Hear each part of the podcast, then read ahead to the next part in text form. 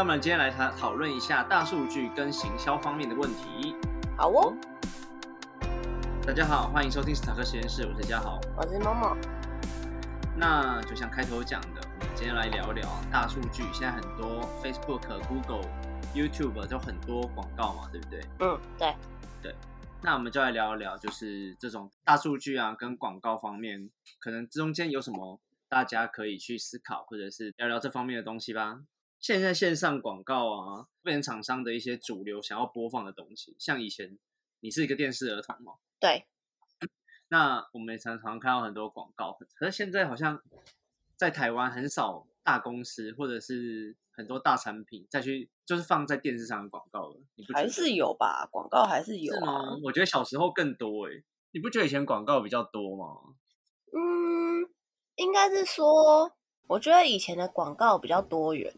可是现在，比如说像玩具类的广告，好像就比较少看到了。哦，以前还有什么旋风车啊？对对对对对对对对。然后尤其是那个什么玩具反斗城还是什么的这种类似的玩具反斗城，这种类似的广告非常的多，你现在几乎都没有看到了。现在看到最多关于游戏的广告就是线上游戏。都线上游戏，我觉得有点有点瞎。而且很烦，是那个你去看个电影台，然后电影台不是播一播，它就会进广告吗？然后它的广告时间里面，全部通通都是手游的广告，看到你觉得超腻的。体育台也是啊，体育台也是一直轮放那些线上游戏的那个广告，没错，就一直手游这样子，然后你就觉得看的超腻，可以换别的吗？别的东西吗？不然你也就是跟其他类型的东西穿插播吧。这让我想到 YouTube 上的那种线上游戏的广告很容易洗脑。你知道魔关羽吗？我知道，我有听过。连你都知道魔关羽，夸张了吧？就是你看 YouTube，它就一直那个啊，它就一直跳广告出来啊。但是我的部分的话，我的部分就是大部分可能都会跳一些美妆广告之类，或者保养品广告。那是因为你会看啊，那是因为你会看那些东西啊。对，但是你知道，我有一个手游，真的是因为它那个。看 YouTube 的时候，它一直跳出来，所以我最后就去玩了。哦，是哦，是对，就是这有被洗脑成功。我去玩的那个《恋与制作人》。哦，可是他真的很红啦，那后来真的很红，因为他就一直强打，就一直出来，一直出来，然后你就想要很好奇，然后到底是怎样，然后就想要就哦，那再来玩一下好了，这样。嗯嗯嗯。那我们来讲一下，如果线上。那现在线上广告，其实，在现在的社会，其实慢慢的比较成熟了。所以以前都是在电视上嘛，那它会转移到网络上，其实应该也是有原因，就是因为它成本考量的缘故。嗯，因为相较于其他媒体，不管是报纸啊，或者是电视，其实投放线上广告真的费用会便宜很多，而且他们可以衡量的效益会比较好去抓。比如说，哦，点从点阅率去看啊。或者是点击后有没有转换，有没有人去买？他们会出那个什么？不是会有一些 KOL 会给那个折扣码啊？网址或折扣码，那他们厂商就可以知道说我有多少人是经由这个折扣码或者是这个网址点进来的。嗯，而且他们更容易的去针对目标层目标，就是我们的 TA 去下广告。比如说你刚刚一直说你会一直看到化妆品的广告吗？对啊。我就不会看到啊，所以他就更针对你去投放你喜欢的广告，那你被催眠的那个几率就比较高。他们既可以又便宜，但而且广告的效益又强。渐渐的，这种广告的东西就慢慢的都移动到线上去，Internet 去了。而且经济已经没有以前这么，其实大家都说金融风暴后，像二零八之后，经济好像一直都没有回去以前这么龙井。虽然最近股票大涨嘛，可是其实。哎，有点 M 型化社会，就是好的很好，不好的很不好，不是一直以来都这样吗？哎，我也觉得算了，也没有啊。以前他们都说台湾基因卡不基，因卡罢了，因卡吧。好的，那总之就是这种成本东西，就是大家会斤斤计较去 cost down，就会变成呃，他要有在有限的金额下做最大利益的。分布这样，消费者其实他们在我们消费者其实，在看这些广告的时候，其实也会慢慢的去不想看那些不想看到的东西。就我我就不想看到美妆的广告啊，你也不可能想看到体育用品或者是玩具的广告，对不对？这个我觉得没差啊。它其实如果拍的很有趣的话，我可以看啊。但是就真的很讨厌看那个，不是手游的广告，真的很无聊啊。那是真的，对。但是有的手游的广告就拍的很好，比如说像《恋与制作》啊，或者是你看电视的时候，那叫曾国成不是跟林美秀有拍一支嘛？就你至少会觉得他们很有趣，这样啊。哦。就你看比较看得下去的。可是有一些也会不知所云的，像 HTC 呢，钢铁人都在冲他笑。像线上广告这种东西也是呃好一阵子了嘛，对不对？我们也看我们这个年代也看了好一阵子，嗯，所以其实渐渐的有些消费者也对这种东西诶产生不耐烦，就是为什么 YouTube 我听歌我看影片我还要等到五秒再按掉，或者是强制我看广告就很烦。对，所以有些使用者他们后来会使用一些外挂啊。或者是一些拦截的软体，然后把这些广告全部删掉，或者是他会推出那种啊付费版本，就不用看广告。那是最近 YouTube 在推的，像 Premium 的东西，对，一个 VIP 的服务啊，或者是一个比较好的，就是你付费之后你就看不到广。可是其实我觉得 YouTube 的那个还好，它五秒而已。嗯，你有看过那种要十几秒那种吗？十几秒那真的有够烦的。巴哈姆特都要三十秒啊！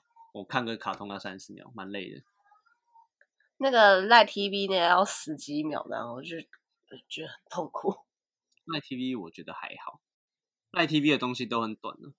对啊，没有，可他会连续播两只。哦，好像是。他就会连续播两只一模一样之类的东西，然后就觉得很厌世这样。嗯，那我们刚刚讲到就是。广告会被拦截，是广告主，就是厂商，他们会觉得反，就是好像投钱了之后没有得到应有的效益，其中一样嘛。那另外一个是广告诈欺，我讲的不是那种 我来骗你钱的那种诈欺哦，是让广告主的广告变成一个好像没有什么效用的东西。因为像有些有些人或者有些网站就很坏啊，比如说你是广告主嘛，你投钱给我，然后我说，哎，我帮你帮你广告，但是。我把我的页面里面塞了一百个广告，那你的广告就不容易被人家看到啊，对不对？那所以你要多给钱吗？像这个东西就是版面大小去付费嘛，对不对？对，也可能有可能你给我多一点钱啊，我就把你的版面拉大一点。嗯嗯嗯。那另外一种就是点击收费，就是哎，我这边放了一个，那如果你的如果你的点击按的越多，那付付付的钱就越多，这样子，按照广按照点击的广告次数来收费了，对，然后自然而然，可能你的东西点的越多，那我就帮你的东西哎往上一点啊，或者怎么样一点，嗯，就帮你放一个容易曝光的位置。对，其实 F B 的做法好像是他会评估说，你可以他你这个广告可以多触及几个人，这样多五百人就多五百块这样。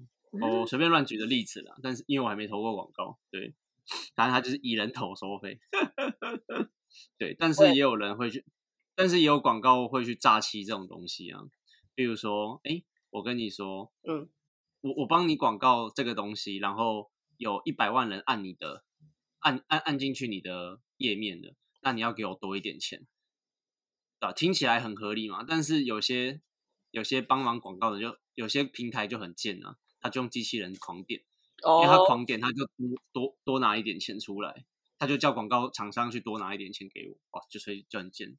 你看，你看人数啊，你要给我钱的。没错，所以就是广告主在这个在这一次的这种线上广告下，也是蛮难的一件事情，就是一个挑战。对，广告主还有一个小小疑问，就是他们想要搞清楚因果因果关系，就像我们一开始讲的。嗯，投线上广告的好处就是它可以投放 TA 嘛，那它可以塞那个网址或者是折扣码给他，然后知道说这个效用是哪里来的。嗯，可是问题是这个东西就是要好好去设定。那 Podcast 一开始的时候，其实有一些厂商他们也想要来试试水文，看如果在 Podcast 我们这种广广播型的节目上，那效用有多大？那有一个东西叫棉豆腐，它就是做枕头的。棉豆腐家不是在做床垫的吗？我这样介绍说，他就不找我乐配了。导航是床垫啊，床垫。他有要找我讲错了。我就想说奇怪。我讲的好，我讲的好，所以他就找我了。结果前面有讲错。对啊，他刚才找我算的，我至少知道他家在卖什么吧。完全没有做功课，有没有？很烂。好了，对，很烂，剪掉，全部剪掉。对，棉豆腐的时候，他在二零一九年就是尝试要在 Podcast 做行销的动作。他们追求的是品牌的宣传大于广告的成效，所以他们一开始并不会认为说我在这边广告，我就一定要让很多人来买我的产品。他们只是要让更多人知道棉豆腐是哪一家厂商，让他们做什么的这样子，就是要打出知名度这样啊。对，要打出知名度，所以他们那个时候就找到 Podcast 最红的古癌，结果一弄下去，那个超超响亮，他们超强，单就接接接不完。古癌的听众很多吧？那个时候就已经冲到很前面了，冲都是第一二名，所以就是很容易的就往前冲。对，但很夸张哎，但是说那个时候光靠折扣码卖了一个月就超过四百万的销售额。完全超乎他们自己的预期，那就是代表古来的听众真的非常非常的多。嗯，就是很多，而且听到他讲完之后，就是哎，好像不错，那我们就去买买买看来来睡。对，你知道突然想到那个，你知道以前那种广播电台也是会卖东西吗？大家都说卖药啊，对啊，就是北油，北油啊，那个，然后那个配啊。老老人都很喜欢。现在广播比较没有人听了吧？我也不晓得。Podcast 不就很像广播吗？嗯，可是 Podcast 是可以存档之后一直播、一直播的东西啊。你广播过了就没了。广播没有存档啊。我觉得我也觉得蛮可惜，对啊，蛮可惜的。你知道夜光家族吗？我知道。高中的高中的时候，那印象很强诶。过了二十年，他还在。还在哦。还在啊，我之前开车有的时候还是会听夜光家族啊，只是他时间好像换了，已经不是十点这样子。是哦，我没有听过哎。夜光家族有一阵子有那个歌唱的，就是小段落。哦。对，那我同学就很爱唱歌，就会录音，然后寄过去，然后就有上过几次，然后就叫我们听。哦，好厉害哦。对。可是我们家都没有在，就是没有办法听这个哎，因为那个。收音机是被阿妈掌握这样子，可是手以前手机就可以听了，我 Nokia 三三一零还是什么时候就可以听？没有，但是你长大之后就不会想要听这个东西啊。高中啊还好吧，都看小说听广播还好啦。没有啊，就是真的广播没有，就是因为从从小就是一直听阿妈在听那个台语的电台这样，其实就对这个东西就是没有没有想要特别去管。它这样子就觉得啊，这个是阿妈的，是阿妈的东西。嗯，线上就是这些广告主跟厂商啊，其实就是为面临到这些问题。那他们怎么去提高他们自己的一些嗯行销的行销的一个表现呢？其实他们就会去用大数据去分析啊，就是看他们到底呃比较喜欢他们的厂客人客户 T A 是哪一些。几年龄层多少啊啊？要放在男男男生这边啊，还是女生这边？等等等数据都是他们可能要去掌握的东西。那另外一点就是，他们可能要去更了解一下心理学。对，那就像你讲的，广告拍的好看才会有人买嘛。要怎么去催眠人家？像那个魔关羽，魔关羽真的很烦哎，真好笑。我就开机十连抽，一定要进魔关羽，这超烦的。而且他们找的人的声音都很好笑。哦，对，然后我觉得那些手游的广告是都是直接从那个中国的直接搬来用啊，因为就觉得他们讲话就是口音很重，有一些广告啊。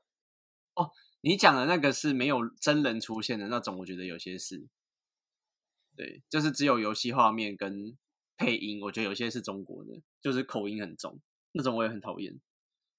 就比如说，我记得好像有一个游戏的广告，就是他就是一群人在吃饭这样子，然后就老板就可能出来说：“哎，你们谁要结账啊？”然后就是会有一个人说，就是说我只是讲他自己在游戏里面的可能什么东西是什么等级这样子，嗯嗯，然后一直说隔壁那个比我弱，他结账这样，然后隔壁那个人他就说我已经是什么什么什么了。哼，他比我弱，他结账，然后就一就是要一直轮轮，然后轮到最后一个，他就说哼，我现在是已经是什么东西了，就可能他是可能是最厉害的那个吧，然后然后其他人就会惊呆说啊，你怎么会有这样？然后他就会说开局十连抽，叭叭叭叭叭叭叭，每次每个都开局十连抽，超烦，超烦。然后或者是输入什么东西会有大礼包，叭叭叭叭，那些真的很烦，这很烦啊。对，所以广告主那回来拉回来，就是厂商这些广告主都要更研究大数据啊，还有一些广告的心理学，让你的客群就是更喜欢你，更关注你，或者得到得到你想要传递给他的一个 signal 跟信号。因为消费者永远是在找寻求捷径啊，就是他们想要以最快的。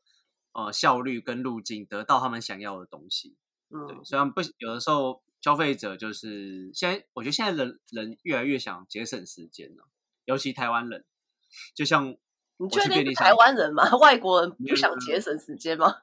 我不知道哎，像我觉得我会举台湾人，因为我要举便利商店的例子。像如果我觉得便利商店连前面两三个人在排队，我可能就不会去买，我就觉得看好麻烦哦，反正走两步又又有另外一家便利商店。我就会走掉，那不是你单纯没耐心而已吗？哦，没有啊，说不定大家都这样啊。因为我看过有一篇报道也是这样写了，前面如果有比较多人在排队的话，大部分人是选择不等。我只是以我来当例子，因为我也是这样子。那就是你比较没耐心，因为我就不会啊。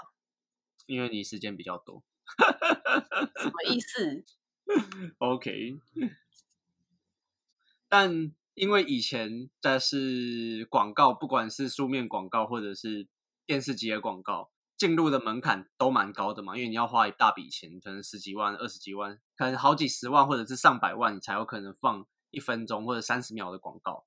那现在因为线上，像 YouTube，不管是 YouTube 啊，或者是一些线上平台，你在广告那些东西，其实都蛮便宜的。像 Google、Facebook，你可能花个几百块、几几十块、几百块、几千块，你就可以得到一个效。还不错的效益出来，但是有些消费者没有去办法判别说哪些东西是好的，哪些东西是不好的。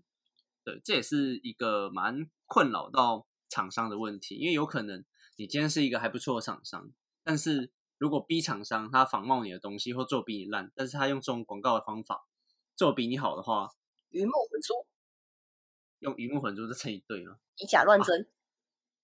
劣劣币逐良币了，你要讲你要讲成语应该是劣币逐良币，就是他用一些其他的方式，然后他明明就不好的东西，但是他把比较品质好的商品或者是服务，他把它挤掉了。对，所以行销真的很重要，所以大家每个厂商其实都还是要去研究一下大数据跟广告心理学，可能会比较好。然后还有提到一个蛮好玩的东西，是他们命名啊，或者是一些嗯 slogan 的东西会。好记或不好记，会也会影响到我们消费者的一个心理的状态。比如说，你今天如果看到一个名字，如果是像 John 英文的名字啊，像 John 啊、Ted，或者是你比较常见的，还有什么？Mary 吗？什么？玛丽。Mary 哦，不是那个啊，George and Mary 就是很简单的东西。像我觉得就你讲的很好啊，George and Mary 就是我们。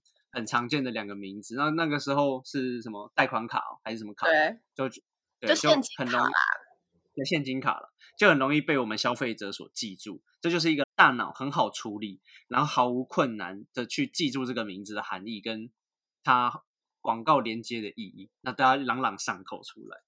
对，就是比较亲民一点的心理学的做法。但是也有一种很有趣哦，他说奢华产品却不能这样子去玩。奢华的产品，像一些珠宝啊、汽车啊，或者是一些高贵的呃东西，比如说 whisky 啊，或者是一些品质比较好的，像是 Louis V Louis Vuitton，那它的字就会写的比较让你一开一看没有办法念出来。还有呃冰淇淋，你知道哈根达斯吗？像哈根达斯，那有几个音符不是这么的让你。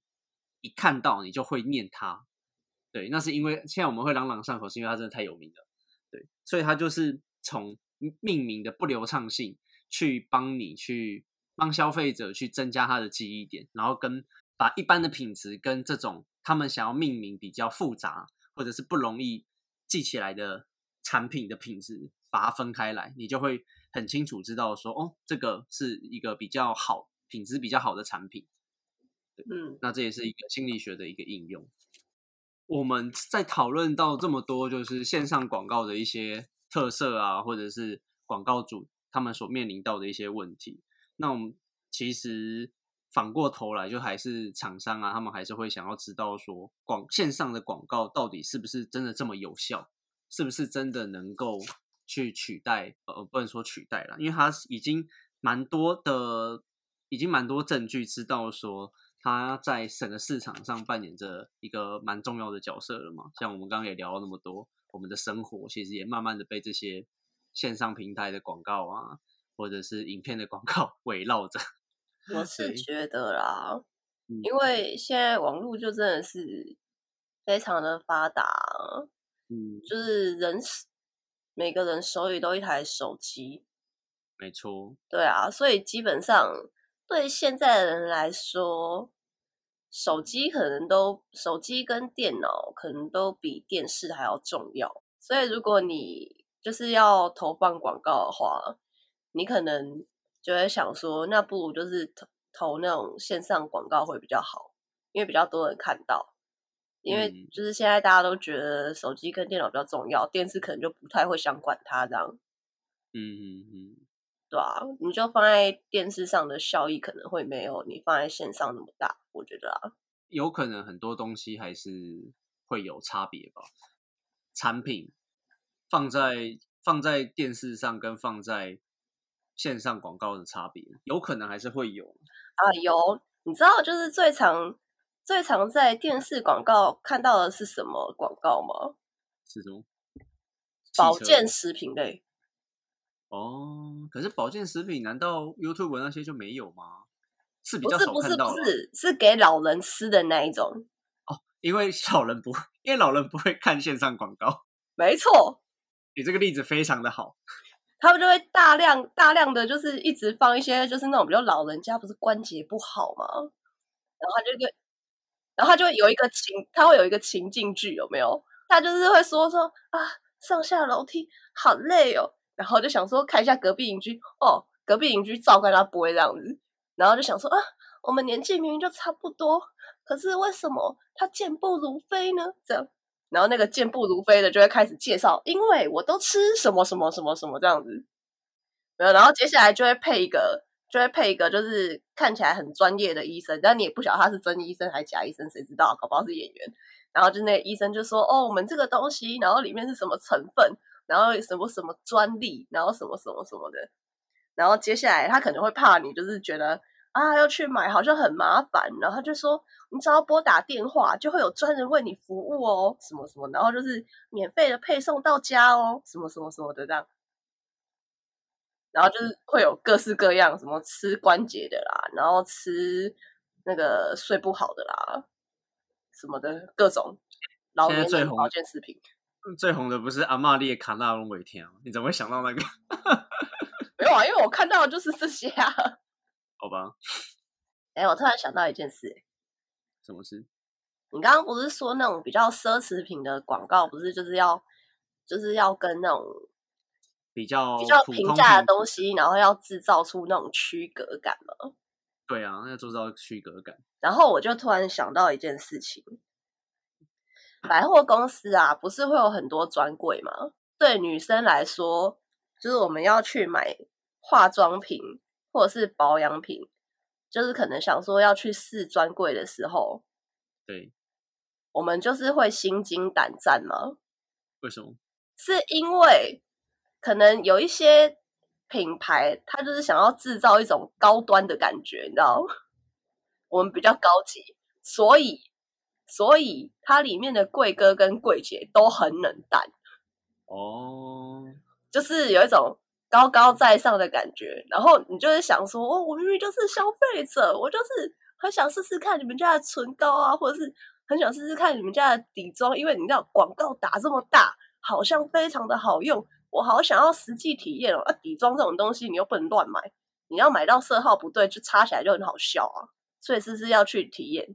一定要靠柜体验吧，对吧？不会买错啊。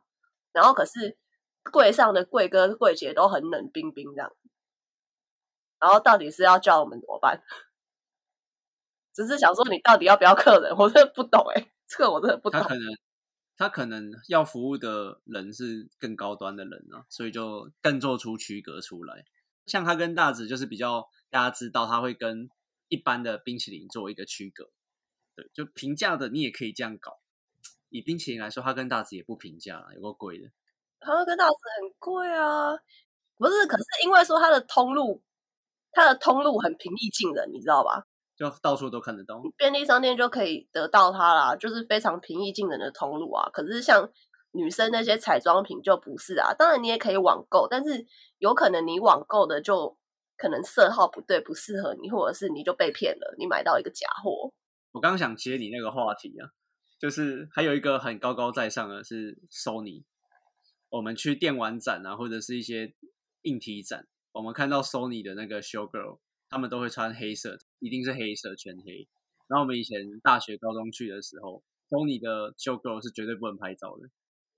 我们也是，我们也是不知道为什么，就是全部其他牌的 Show Girl 都可以拍照啊，就就 Sony 的不能拍照。好酷哦！制造一个高冷的形象吗？他们真的都高冷，然后都很瘦，然后高高的这样子。对，应该有特别挑过颜值吧？Show Girl 大部分都算好，都好看的，就是 Sony 的会比较高冷。那你有从此就不去 Sony 吗？没有啊，我还蛮喜欢 Sony，最近比较还好。对，不然我之前的手机也是用 Sony 的。可是对我们来说，如果我们去柜上被那个柜哥柜姐冰冻的话，我们可能就有可能就是我再也不想要使用这个品牌，或者是。我再也不踏进这一间百货公司的这个品牌，但是我可能去别的百货公司，同虽然是同一个品牌，但是可能它里面柜姐人比较好，那我就会改去其他百货公司买单。这真的会，就会会不爽。对啊，对，所以厂商就研究这种心理学，真的很蛮重要的。那我们这一次讲到的重点，其实不是要质疑说线上广告其实一定比电视广告啊，或者是传统的那些纸张广告有效。其实是想要跟大家讲说，嗯，不管广告主啊或厂商，他们在放这投放这些广告到线上广告的时候，其实都要好好的去追踪每个广告所带来的成效。因为我们中间有讲到一些广告诈欺，或者是来骗广告主啊，来骗厂商钱的一个案案例嘛。那我们也讲到大数据跟，呃，大数据跟心理学也是蛮重要的一个应用之一。就像是可能你很有自信做了一连串的广告，但是其实不是这么的有效，没有办法打动你的客群，那也是蛮伤脑筋的一件事情。对，所以我们的总结就是，一个品牌它可能会借着广告而得到一个短期的成效的爬升，但长期下来，或者是你投。或者是你打动的族群到底对或不对，这都是广告主跟厂商自己要去自己追踪的事情。而且这种东西要评估这些东西，其实也是蛮伤脑筋，要做很多功课的一件事情。嗯，所以这也是大家以后在厂商或广告主啊，就是要持续面临的一个议题。好，那我们今天就到这边啦，感谢大家今天的收听。那如果大家有对这个东西有兴趣的话，就是也可以在花下面私讯或者是。那大家记得在下面留言，到我们的 FB 按赞，那我们下次见拜拜。拜拜。